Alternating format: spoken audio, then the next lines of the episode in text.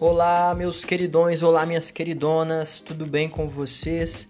Eu espero que vocês estejam maravilhosamente bem e sejam bem-vindos ao meu novo projeto uh, que vai estar acompanhando vocês nesse ano letivo, que é um mini podcast chamado Tem Dever de História? Esse podcast é apresentado por mim, que sou também professor de história de vocês, Ícaro Capanema, ok? Esse podcast, pessoal, ele tem um objetivo, né? Ele tem um intuito de auxiliar o estudo de vocês, de ser um complemento, uma mídia digital que vai estar sempre disponível ali para vocês em todas as aulas, tá bom? Mas ele é um complemento. Esse podcast ele não pode servir de base para os estudos de vocês, ok? Vamos fazer esse combinado? Ótimo! Então sejam bem-vindos. Hoje a gente começa aqui uh, o terceiro ano, né, o último ano do ensino médio. Em breve vocês estão aí nas universidades falando.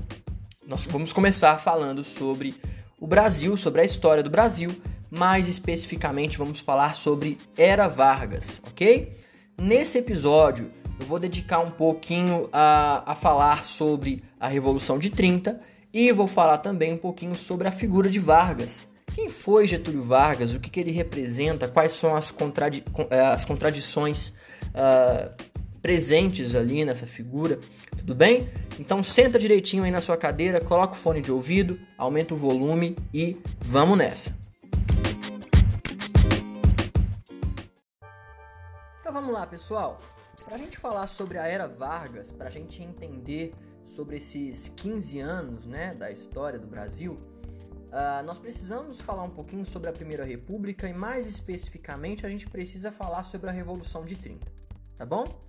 Vejam bem, a Revolução de 1930 ela acontece em um momento em que a Primeira República e, mais especificamente, as características da Primeira República, como a política dos governadores, a política do café com leite, já estão uh, insustentáveis essas políticas uh, da Primeira República começam a ser colocadas em xeque, começam a ser criticadas uh, de forma mais bruta, de forma mais direta por alguns setores da população. Beleza? Mas vamos entender direitinho como é que isso vai acontecer, qual que vai ser o estopim da Revolução de 30. Vejam bem, durante a Primeira República, nós temos aquela política do café com leite, em que o presidente da República durante um mandato era um paulista, uh, representante dos cafeicultores, e o presidente do próximo mandato seria um mineiro, representante dos produtores de leite de Minas Gerais. Tudo bem? O presidente em vigência naquele momento era Washington Luiz, tá bom? Do Partido Republicano Paulista. Nas eleições presidenciais de 1930, Washington Luiz vai indicar para a presidência um outro paulista, que seria Júlio Prestes. Dessa forma, a política do café com leite seria rompida, é, sofreria uma ruptura, já que Washington Luiz indicou um paulista para o seu lugar e não um mineiro. Os mineiros, extremamente insatisfeitos, vão romper essa aliança com os paulistas e vão formar um partido, né, um movimento chamado Aliança Liberal, formado por mineiros, por gaúchos, né, políticos do Rio Grande do Sul e também alguns representantes do norte e do nordeste, por exemplo, da Paraíba. Beleza? A Aliança Liberal vai colocar como candidato às eleições presidenciais de 1930 Getúlio Dornelles Vargas. Tudo bem? Uh, Getúlio Vargas, portanto, vai ser o candidato à presidência de 1930, defendendo o partido da Aliança Liberal, defendendo também dissidentes da política do café com leite e grupos excluídos da República Oligárquica. Tudo bem? Quem é que vai vencer as eleições de 1930? É Getúlio Vargas? Não. Quem vence nas urnas ou supostamente quem vence nas urnas, é Júlio Prestes, o candidato paulista. Tudo bem?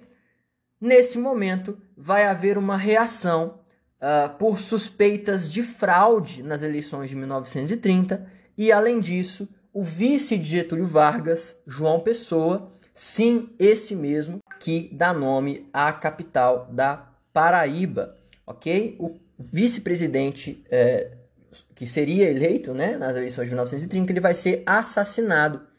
Tudo bem? E a Aliança Liberal, obviamente, vai dizer que ele foi assassinado por representantes dos paulistas, né, dos cafeicultores. Não se sabe exatamente a respeito da morte de João Pessoa se ela tem uma ligação política, mas ela vai ser utilizada como ferramenta, tá bom? Aí vai ser deflagrada a Revolução de 1930.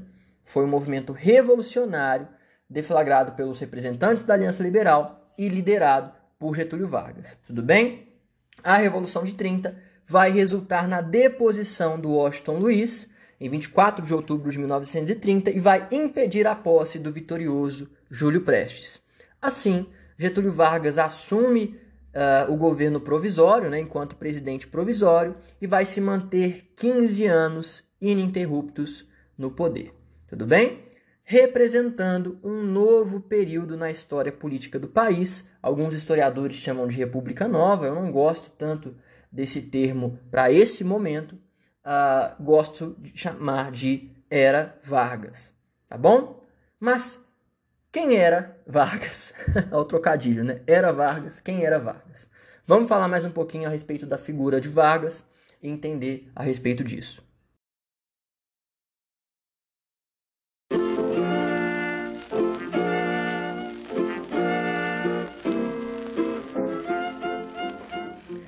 Quem foi Getúlio Dornelles Vargas?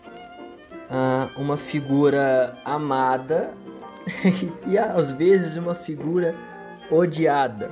Uh, sempre que eu vou falar sobre Getúlio Vargas, seja no ensino fundamental 2 ou seja no ensino médio, eu sempre comento que é interessante a gente observar a reação dos nossos pais ou dos nossos avós, bisavós, quando a gente pergunta sobre Getúlio Vargas, tá? Ou ele vai ser amado ou ele vai ser odiado. Com ele é sempre 8 ou 80. Não existe meio termo quando a uh, na, na, na, opinião popular atual a respeito de Getúlio Vargas. É sempre amado ou odiado. Nunca uh, o mais ou menos, tá bom? Getúlio Vargas, ele é de São Borja, tá? Fica no Rio Grande do Sul. E lá ele começa a sua vida política, né? Ele foi uh, deputado estadual, depois ele vai ser deputado federal, foi senador, tudo isso pelo Rio Grande do Sul até que, como vocês viram, em 1930 ele se torna presidente do Brasil, tá? A era Vargas, gente, ela dura 15 anos, tá?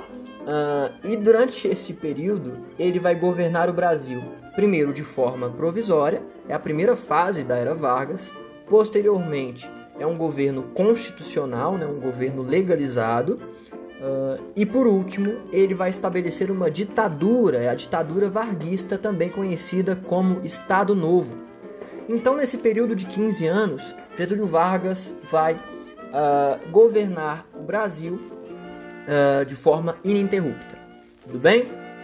Depois de alguns anos, né, depois uh, que Getúlio Vargas entrega o poder e nós temos a retomada da democracia no Brasil, né, depois que Eurico Gaspar Dutra é eleito, Getúlio Vargas vai ser eleito mais uma vez, dessa vez por voto popular, na década de 50. Tá? Então ele volta à presidência do Brasil no ano de 1951 e é justamente o momento que anos depois uh, vamos ter ali o fato, né, um fato histórico, uma das marcas da história do Brasil, que é o suicídio de Getúlio Vargas. Tudo bem? Getúlio Vargas é um populista, tá, gente? Quanto a isso não há discussão. Ele direciona as suas políticas uh, ao populismo, tá? A gente ainda vai falar sobre populismo esse ano, vamos tentar definir da melhor maneira possível o que é o populismo, mas de cara, uh, uma das bases do populismo, vocês imaginam pelo próprio termo, que direciona suas políticas para o povo, para o povo brasileiro e principalmente para o trabalhador. Tá? Não à toa Getúlio Vargas possui o título, o apelido, o apelido né, a alcunha de pai dos pobres. Por que Getúlio Vargas é o pai dos pobres? Porque Getúlio Vargas muda a vida do trabalhador brasileiro, tá bom? Muitos dos direitos que nós temos enquanto trabalhador hoje em dia, né? Direito a férias, 13 terceiro salário, direito a, um, a uma justiça do trabalho, salário mínimo, carteira de trabalho, uh, todas essas diretrizes do trabalhador que estão inseridas na CLT uh, ah, foram implementadas durante o governo de Vargas. Então, para o trabalhador, Getúlio Vargas é um herói, principalmente para o trabalhador desse contexto de década de 30, década de 40. Beleza? Mas, ao mesmo tempo, Getúlio Vargas ele segue algumas diretrizes políticas mais voltadas para o fascismo. Uh, Getúlio Vargas, principalmente durante o Estado Novo, vai perseguir seus inimigos políticos, uh, vai proporcionar censura, vai proporcionar, como diz, perseguição. Uh, e, portanto, ele é uma figura contraditória. Eu acho que é o mínimo que nós podemos dizer. A gente sabe que o homem, em sua essência, ele é contraditório, né? Já dizia Montaigne lá no século XVI. O homem ele é contraditório, mas no sentido político, Getúlio Vargas ele atira para todos os lados. O diferencial é que ele conseguiu equilibrar todos os lados de forma satisfatória durante um bom tempo. Até que ele não consegue isso de, isso de uma forma tão boa, né, no final da década de 40, final da década de 50, desculpa. No, na primeira metade da década de 50, gente, desculpa aqui o, a loucura, tá? No, no, início da década de 50, ele não consegue fazer isso tão bem, vai sofrer uma pressão e assim ele acaba tirando a própria vida uh, com aquela frase icônica uh, deixo a vida para entrar na história do Brasil. Não é exatamente isso que ele disse, mas vocês me entenderam. Tá? Em sala de aula a gente vai uh, ler direitinho a sua carta, uh, que ele deixa a sua carta de suicídio. Tá bom?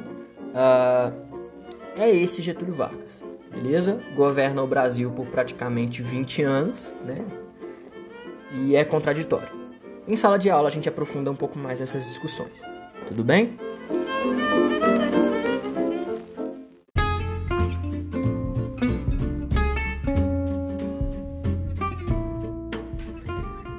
É isso, meus queridões, minhas queridonas. Espero que vocês tenham gostado desse episódio. Lembrando que o podcast Tem Dever de História vai acompanhar todas as aulas durante o nosso ano letivo. Beleza? Que ele sirva para auxiliar vocês. Espero que ajude vocês a ter mais clareza com o conteúdo. E qualquer dúvida, vocês sabem onde me procurar. Beleza? Muitíssimo obrigado. Valeu pela audiência, pelos ouvidos. Tamo junto. Valeu. Falou!